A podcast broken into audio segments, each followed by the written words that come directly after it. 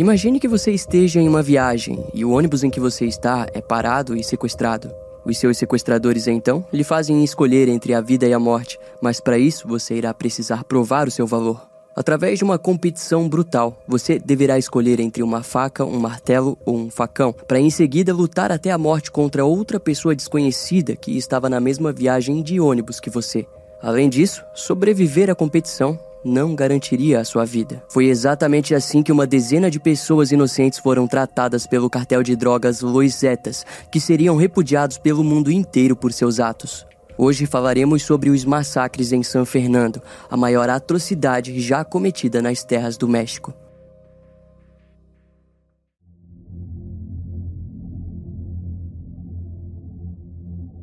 Em 2006, Felipe Calderón se tornou presidente do México. Durante a sua candidatura, ele prometeu que o combate contra as drogas no país seria ainda mais intenso e promissor. A sua posição governamental fez com que os Estados Unidos apoiassem ele naquela que ficaria conhecida como a Guerra às Drogas do México. Os esforços do novo presidente foram aceitos positivamente pelos habitantes que presenciavam cartéis de drogas sendo reprimidos pelo novo governo. No entanto, várias outras pessoas criticaram a maneira como aquilo estava sendo feito. De acordo com os índices, aquela luta agressiva estava aumentando o número de homicídios e crimes no país. E em pouco tempo, o México já estava sendo apelidado como uma das nações mais perigosas para se viver. No ano seguinte à posse de Felipe, cerca de 3 mil pessoas foram vítimas de homicídios e essa taxa viria a dobrar com o tempo, até que em 2010 alcançou o número de 15 mil homicídios por ano.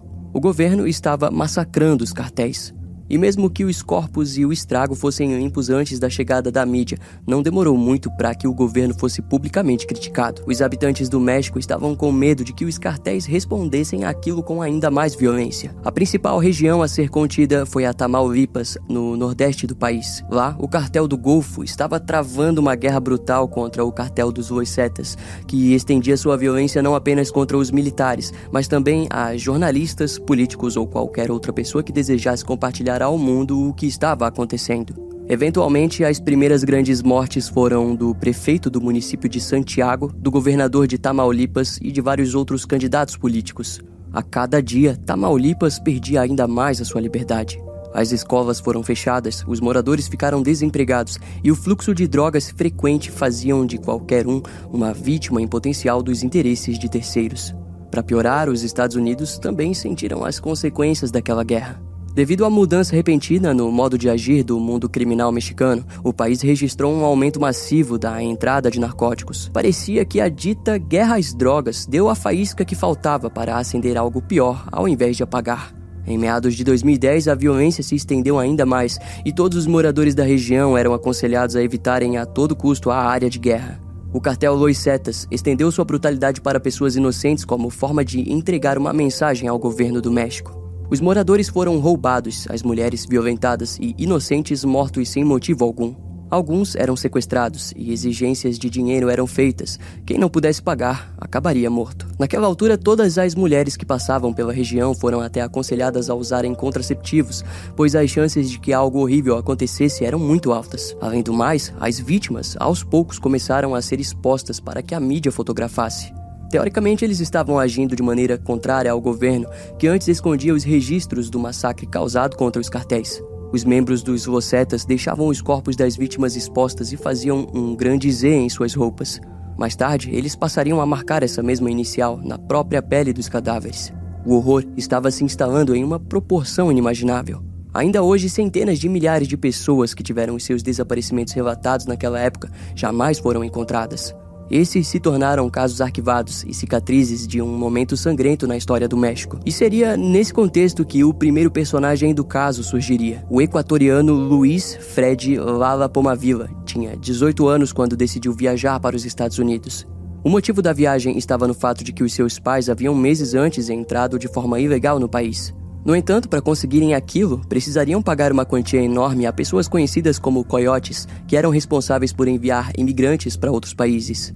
Ao chegarem no objetivo, perceberam que viver como imigrantes ilegais nos Estados Unidos estava longe de ser um paraíso. Para piorar, estavam devendo uma boa parte em dinheiro para os ditos coiotes. Luiz sabia de tudo isso e decidiu que viajaria até o país para ajudá-los. E em junho de 2010, ele embarcou em um ônibus com várias outras pessoas. O processo demorou vários meses, até que no dia 21 de agosto de 2010, o ônibus em que estava viajando foi parado por um grupo de homens armados aos arredores de San Fernando, no México. Eles não sabiam, mas haviam entrado em um território de guerra. Naquele momento, San Fernando estava com uma população de 30 mil habitantes. Normalmente, aquela região é dividida pela Rodovia Federal 101, mas naquela altura estava recebendo o nome de a Rodovia da Morte. Nela era possível ver dezenas de carros destruídos com vestígios de bala e fogo, além de que muitos ainda contavam com a presença dos cadáveres das vítimas dos cartéis. São Fernando era o ponto da sanguinária guerra que ocorria naquelas terras, mas obviamente Luiz não sabia daquilo. Após descerem do ônibus, todos os passageiros foram levados até um rancho na vila de El Ruizacal, em Tamaulipas. Lá, os homens armados deram opções simples: a primeira era de que Luiz pagasse por sua liberdade. No entanto, não apenas ele, como também a maioria dos passageiros estavam sem dinheiro. Em resposta a isso, os homens deram mais duas alternativas. Os passageiros poderiam se tornar traficantes de drogas, ou seja, lacaios da criminalidade, ou então assassinos. Todos eles foram informados que receberiam por aquilo, mas o risco de morte era alto. Obviamente, todos os passageiros recusaram as ofertas. Assim, eles foram vendados e postos dentro de um outro rancho. Ao anoitecer, Luiz estava vendado quando ouviu o primeiro disparo. Ele logo notou que todos os passageiros estavam sendo executados.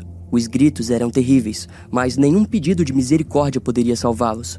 E antes que pudesse pensar mais sobre isso, Luiz sentiu um disparo em sua nuca. Após esse terror passar, todos os homens simplesmente foram embora. Por algum motivo, Luiz sentiu que estava prestes a morrer, mas percebeu que aquilo ainda não havia acontecido. Ele até poderia ter tentado pedir ajuda, mas certamente seria baleado pelos homens. Ainda com os olhos vendados, o garoto decidiu fingir de morto e permaneceu no chão. Alguns minutos mais tarde, ao perceber o silêncio, ele se levantou, tirou a venda e fugiu do rancho. Naquela noite, Luiz percorreu por mais de 10 quilômetros até avistar um posto de controle militar. Os soldados ficaram surpresos ao perceberem que a bala ainda estava alojada no pescoço do garoto. Luiz foi levado para um hospital, onde se recuperaria dos ferimentos. Enquanto aquilo acontecia, os militares foram auxiliados a irem em direção ao rancho que foi compartilhado pelo sobrevivente. Não havia como saber, mas aquele era o primeiro ato de um dos piores momentos da história da guerra contra as drogas no México. Com a ajuda de helicópteros, os militares chegaram até o rancho que Luiz havia compartilhado. No momento em que chegaram, apenas quatro homens armados estavam no local. Um tiroteio rapidamente aconteceu, resultando na morte de três deles. O único sobrevivente foi um adolescente chamado Eduardo Rico Pérez. De acordo com o menor, ele tinha sido alistado contra sua vontade pelo cartel de Los Setas. Conforme a fazenda foi vasculhada, os corpos dos passageiros que estavam no mesmo ônibus que Luiz foram rapidamente encontrados. A cena era terrível. No total havia cerca de 58 homens e 14 mulheres, todos com o intuito de chegarem até os Estados Unidos. Os corpos foram todos empilhados pelos atiradores que sequer retiraram suas vendas. Na fazenda foram encontrados 21 rifles de assalto, espingardas e outras armas de fogo dezenas de coletes à prova de bala, milhares de cartuchos de munição e vários uniformes de camuflagem foram confiscados. Além disso, pelo menos quatro caminhões foram encontrados modificados para parecerem veículos do Ministério da Defesa Nacional. Em pouco tempo, as 72 mortes se tornaram o maior massacre causado pela guerra às drogas no país. Naquela altura do conflito, vários pontos parecidos foram encontrados, mas nenhum se comparava ao que havia acontecido naquela fazenda. A história daquele massacre logo chegou aos Estados Unidos, à Europa e a outros países, como aqui no Brasil também. Os Locetas acabaram ficando conhecidos e foram repudiados pelo mundo inteiro. A Segurança Nacional do México compartilhou ao mundo sobre o processo pelos quais as vítimas estavam sendo obrigadas a escolher. O recrutamento para aquela guerra estava ocorrendo involuntariamente, indicando que os Locetas estavam planejando aumentar ainda mais o exército do cartel. Não se tratava mais de roubo ou uma luta por financiamento, aquilo era uma verdadeira guerra. O presidente do México, Felipe Calderón, anunciou que estava procurando cortar a brutalidade dos cartéis. Além disso, confirmou que provavelmente mais massacres como aquele seriam vistos. A mídia, no entanto, reagiu de maneira diferente ao alegar que o massacre não era um dano causado pela guerra às drogas, mas sim a incapacidade do governo de conter a violência do conflito. Os cartéis estavam optando por atos ainda mais violentos como maneira de se expressarem. Em outras palavras, a contenção de suas influências era ilusória. Quando o massacre chegou nos ouvidos da Anistia Internacional, a organização pediu para que o México investigasse o evento. A identidade dos mortos deveria ser descoberta e pessoas deveriam ser presas e julgadas pelas mortes. O governo então enviou uma enorme equipe forense até a fazenda para que as evidências fossem coletadas. As vítimas foram logo identificadas e todos pertenciam a países diferentes. 25 eram de Honduras, 14 da Guatemala, 14 de El Salvador, 5 eram equatorianos, 4 brasileiros e um vinha direto da Índia. Uma semana depois que as investigações se iniciaram, o procurador que estava chefiando o caso, Roberto Soares Vasques, desapareceu ao lado do seu oficial. Alguns dias depois, os seus corpos foram encontrados a 50 quilômetros de São Fernando. No dia do desaparecimento, um carro-bomba explodiu ao lado de uma delegacia de polícia no município. De acordo com as autoridades, aquela era a maneira dos Loisetas responderem às investigações do massacre. E enquanto tudo aquilo acontecia, Luiz estava no hospital se recuperando. A imprensa do México acabou compartilhando a sua identidade, fazendo com que o próprio presidente mandasse que ele fosse protegido. Mais tarde, o garoto foi enviado de volta para o Equador, onde precisou se preocupar com os coiotes caçando ele para que pagasse sua dívida. O governo do país pôs guardas equatorianos armados para protegerem ele, resultando na prisão de um dos maiores coiotes procurados do Equador, José Arcésio Vasques Marim. Ele foi preso e condenado a 12 anos por tráfico de seres humanos. Em setembro de 2010, uma ligação anônima fez com que as autoridades encontrassem três corpos.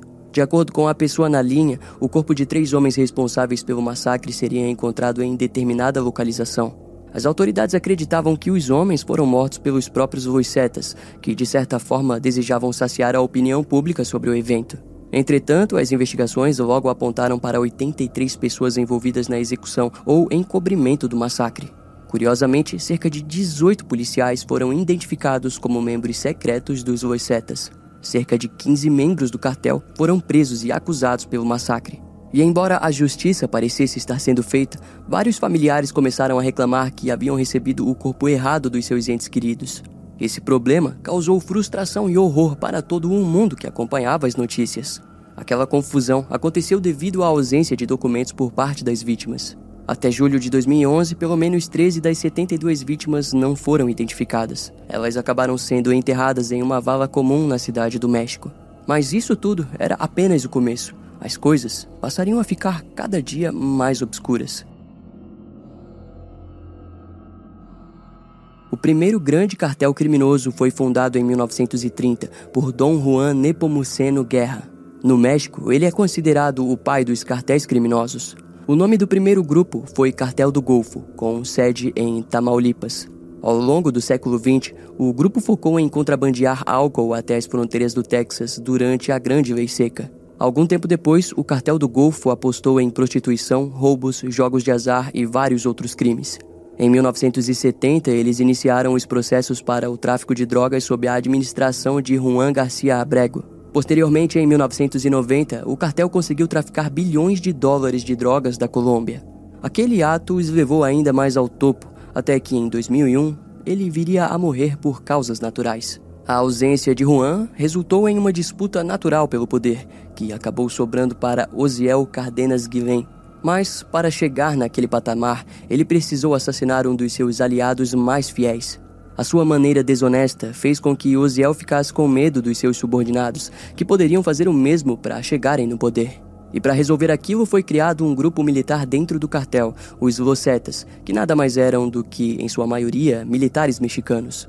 O grupo se tornou extremamente poderoso e seu único objetivo era proteger o líder do cartel do Golfo. Com o tempo, o Departamento de Defesa do México soube da existência do grupo, que vinha eliminando diversos cartéis rivais por toda Tamaulipa. Segundo as fontes, no fim dos anos 90, os Losetas eram descritos como um esquadrão formidável e o mais aclamado dentro do crime organizado da história do México. Foi assim até 2002, quando o líder do esquadrão acabou sendo morto durante um tiroteio com as autoridades mexicanas. E no ano seguinte, o líder do cartel do Golfo, Osiel, foi preso. A perda de dois líderes fez com que um dos membros mais horríveis dos Vocetas assumisse o poder. O seu nome era Heriberto Lascano, conhecido como o Carrasco. Ele era temido devido aos seus métodos brutais, como o de arrancar o coração dos seus inimigos ainda vivos. E com Heriberto no poder, os Vocetas se tornaram um verdadeiro cartel organizado. O grupo se envolveu em tráfico humano, contrabando de armas e pessoas, roubos, extorsão e vários outros tipos de crimes. Em pouco tempo, o Los Cetas superou a história do cartel do Golfo, que ainda existia sob outra liderança, e aquilo fez com que uma rixa entre os dois se iniciasse. O cartel do Golfo pediu ajuda para vários outros cartéis para que juntos derrotassem os Los Cetas. E ao longo do tempo, esse conflito resultaria na morte de Heriberto. Nos meses seguintes, uma grande guerra civil se arrastou por toda Tamaulipas. E foi no meio disso que o governo mexicano se meteu. O massacre de 72 pessoas em São Fernando era considerado pelos cartéis apenas um pequeno ato dentro de algo ainda maior, algo que nem mesmo o país que abrigava o conflito poderia compreender. Após o massacre, a presença militar em Tamaulipas foi aumentada, mas ainda nos primeiros avanços, cerca de 200 militares foram mortos. O Congresso do México estava preocupado, principalmente pelo fato de que, na lei do país, imigrantes de outros países jamais deveriam se tornar vítimas de conflitos locais. Os direitos humanos estavam sendo completamente ignorados. Em março de 2011, um dos homens responsáveis pela quadrilha que levava os 72 passageiros foi preso e posteriormente morreu dentro da prisão. As investigações sobre o massacre na fazenda continuavam, quando no fim de março mais um ônibus com 25 passageiros foi dado como desaparecido em Tamaulipas. As notícias eram no mínimo desesperadoras, pois os passageiros não eram imigrantes, mas sim civis mexicanos. Em abril, o Ministério de Defesa Nacional do México se envolveu e vários membros foram presos. Foi descoberto que os passageiros foram deixados sob cativeiro. Entretanto, apenas cinco deles foram encontrados. Ainda em abril, as autoridades compartilharam que oito covas foram encontradas nos arredores da comunidade de La Joya, em São Fernando. Ao total, 59 corpos foram encontrados compartilhando as valas. E o crime logo foi conectado aos locetas. Foi descoberto que os familiares daquelas pessoas pagaram pelos resgates, mas foram instruídos a não relatarem o desaparecimento. Dois dias depois do achado, mais corpos foram encontrados. No dia 9 de abril de 2011, a contagem chegou a 72 vítimas. Antes do trabalho de identificação iniciar, mais corpos surgiram em outras quatro covas compartilhadas por um dos membros dos Locetas que foi preso. Assim, o número de vítimas se elevou para 88. De acordo com o criminoso, os passageiros foram sequestrados e mortos em meados de 2010. As notícias eram terríveis, pois significava que o primeiro massacre era apenas mais um ato que os Locetas já estavam acumulando. O único ponto positivo das investigações foi a prisão de Martim Omar Estrada Luna, de 34 anos, um dos grandes líderes da organização.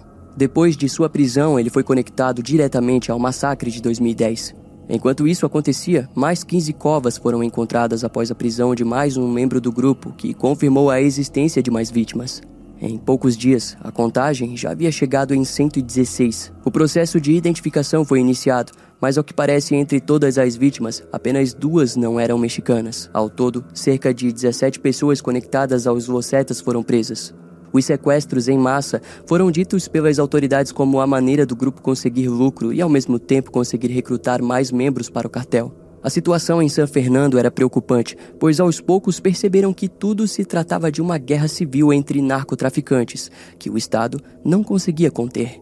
O restante dos países só poderiam lamentar pelo México, informando que São Fernando e Tamaulipas tinham se tornado lugares que as autoridades estaduais, federais e locais não estavam no controle. Era um fim trágico para todas as pessoas que viviam na região muito antes da violência implodir em suas portas. Conforme as atualizações sobre o caso eram feitas, foi anunciado a prisão de 16 policiais de São Fernando sob a acusação de proteger loicetas. Alguns policiais também foram presos por ignorarem propositalmente os relatos de sequestro na região. Após esse comunicado, mais de 23 corpos foram encontrados em outras 12 covas na região de São Fernando. A contagem de vítimas havia chegado aos 145. No dia 21 de abril de 2011, a caçada por três membros importantes e responsabilizados pelos massacres estava sendo feita. Através de uma operação realizada em um dos complexos do cartel, foram encontrados mais 32 corpos. Cinco dias depois, mais covas foram encontradas e o número de vítimas havia chegado a 183. Todas as vítimas eram identificadas e enviadas para os seus familiares. Em junho, mais corpos foram encontrados em 40 covas da região. A causa da morte em 130 desses foi dito como trauma contundente na cabeça, posteriormente sendo conectada a uma marreta como arma do crime. Conforme os achados eram relatados, os moradores nos arredores de São Fernando fugiram e a região se tornou praticamente fantasma. Tamaulipas foi considerado um estado falido, mas a Segurança Nacional do México relutou quanto àquilo por um tempo. No final de junho de 2011, um grande artigo veio à tona. O jornalista Danny Shiver entrevistou um dos membros dos Losetas. De acordo com o criminoso, quando o ônibus era parado, todos eram forçados a seguirem até um local secundário. Lá, os idosos eram separados e mortos rapidamente. As jovens mulheres eram violentadas e consideradas apenas como objeto sexual para o grupo. Os homens considerados aptos eram armados e forçados a lutarem entre si até a morte e quem sobrevivesse era enviado para missões suicidas em territórios de outros cartéis. Os detalhes dos crimes dos membros Losetas eram perturbadores. Todos desejavam por um desfecho justo, o qual veremos agora. Ao fim, as investigações resultaram na prisão em massa de 82 pessoas envolvidas com os massacres. Vale ressaltar que não se sabe qual foi a proporção real de presos e nem a importância de cada um deles nos crimes. A maioria eram membros pequenos ou cúmplices. Um dos principais foi Edgar Huerta Montiel, de 22 anos, um ex-militar que aceitou subornos, fez contrabando de drogas e desertou para se juntar aos Losetas. Em interrogatório, ele confessou seu envolvimento no massacre de 2010. Foi ele quem ordenou que todas as 72 pessoas fossem mortas e abriu fogo contra 10 das vítimas. Edgar disse que ajudou a sequestrar outros seis ônibus, onde levou os passageiros para esconderijos e torturou eles. O criminoso explicou que os setas acreditavam que aqueles passageiros pudessem ser pessoas envolvidas com o cartel do Golfo e disse que costumava administrar o treinamento de recrutas, os fazendo matar as vítimas recém-sequestradas. Junto a ele também foi preso Abraham Barrios Caporal, que também confessou sua participação no massacre de 2010. O criminoso apontou Edgar como o principal mentor por trás das 72 mortes. Junto a eles também ocorreu a prisão de Salvador Alfonso Martinez Escobedo, dito como um dos líderes dos Losetas em São Fernando. No entanto, ele conseguiu fugir até outubro de 2012, quando foi preso na cidade de Nuevo Laredo. Alfonso foi conectado ao massacre de 2010, como também outros crimes violentos ocorridos no México. Ele foi acusado por ter decapitado um chefe de polícia no passado. Em 2013, Roman Picardo Paloma Ricones, de 43 anos, foi preso ao lado de vários outros homens. Ele era dito como o membro mais perigoso do cartel. No momento de sua prisão, oito pessoas sequestradas foram encontradas com o sujeito. Conforme as prisões ocorriam, o governo preferiu lidar com o restante do caso de maneira oculta. Os jornalistas e grupos de direitos humanos tentaram lutar para que as informações dos massacres em São Fernando fossem compartilhadas na íntegra, mas o Estado respondeu que as investigações ainda estavam em andamento. Em 2014 foi anunciado que mais policiais foram presos acusados de sequestro para os Losetas. Essas informações fizeram com que o contexto do início do terror em 2010 ficasse mais evidente. Para a imprensa, a participação da polícia como um suporte para o cartel criminoso pode ter sido um dos principais motivos pelos quais tantas pessoas foram facilmente sequestradas e mortas. A corrupção, um dos maiores problemas da humanidade, estava presente até mesmo naquele contexto de guerra. Diante os horrores, a jornalista Ana Lorena Delgadillo levou a história das vítimas até a Suprema Corte Mexicana com o intuito de conseguir os relatórios confidenciais do caso. Ela venceu o recurso no ano de 2021 e, curiosamente, notou que o seu próprio nome estava dentro dos relatórios, sendo considerada como uma das suspeitas no envolvimento com os setas. Em outras palavras, Ana percebeu que por muito tempo recursos foram gastos para investigar pessoas como ela, que durante aquele tempo trabalhavam para trazer as informações do massacre a público. Aquilo demonstrava uma falta de preocupação e, ao mesmo tempo, ainda mais corrupção por parte da polícia que deveria proteger todas aquelas centenas de pessoas. A partir de 2014, com a prisão em massa de vários membros, os Losetas acabaram entrando em estado de bagunça. A organização continuou a existir e, na verdade, ainda existe, mas por sorte não possui mais o domínio que um dia alcançou. E conforme os avanços das autoridades eram feitos, muitos membros responderam à prisão de seus líderes com ainda mais violência. No entanto, eram ataques miseráveis e desorganizados que resultavam na morte de uma boa quantidade de membros. Os militares não precisavam da confirmação de seus superiores para atuar contra o inimigo, ou seja, eles eram simplesmente executados. A cada novo líder que era erguido dentro dos Losetas, eles eram rapidamente mortos ou presos. Infelizmente, embora eles próprios tenham sido derrubados, o resultado foi de que vários outros cartéis nasceram como uma prole da organização. Atualmente, pequenos sobreviventes possuem seus próprios grupos em áreas geograficamente menores. No entanto, os antigos Loisetas deixaram um legado poderoso no mundo do crime organizado. Os novos cartéis continuam a usar os métodos brutais de seus antecessores, deixando o governo do México em uma luta constante contra a violência. A cidade de São Fernando nunca retornou ao normal. O motivo está no fato de que muitos acreditam que a contagem de corpos tenha sido ainda maior. Essa teoria até que faz sentido, porque até mesmo o próprio governo entende que a taxa de desaparecimentos nos anos de 2008, 2010 e 2011 é extremamente alta. Isso inclui crianças, adultos e idosos. O próprio membro preso em 2012, Edgar Huerta Montiel, posteriormente confessou em interrogatório que possivelmente existam cerca de 600 corpos enterrados por toda San Fernando. De acordo com a imprensa, a investigação foi oficialmente cessada em 2012, com medo de que os Estados Unidos desejassem assumir um papel ainda mais importante nos acontecimentos em San Fernando. Se mais corpos fossem encontrados, o México teria que lidar com a intervenção de agências internacionais na guerra às drogas do país. No fim das contas, tudo ainda parece ser um grande mistério. O destino final dos membros presos e acusados de envolvimento nos massacres foi deixado em confidencialidade e parece se tratar de uma cicatriz que o México tenta de todas as formas esconder. Mas fato é de que o país jamais vai se curar daqueles horrores.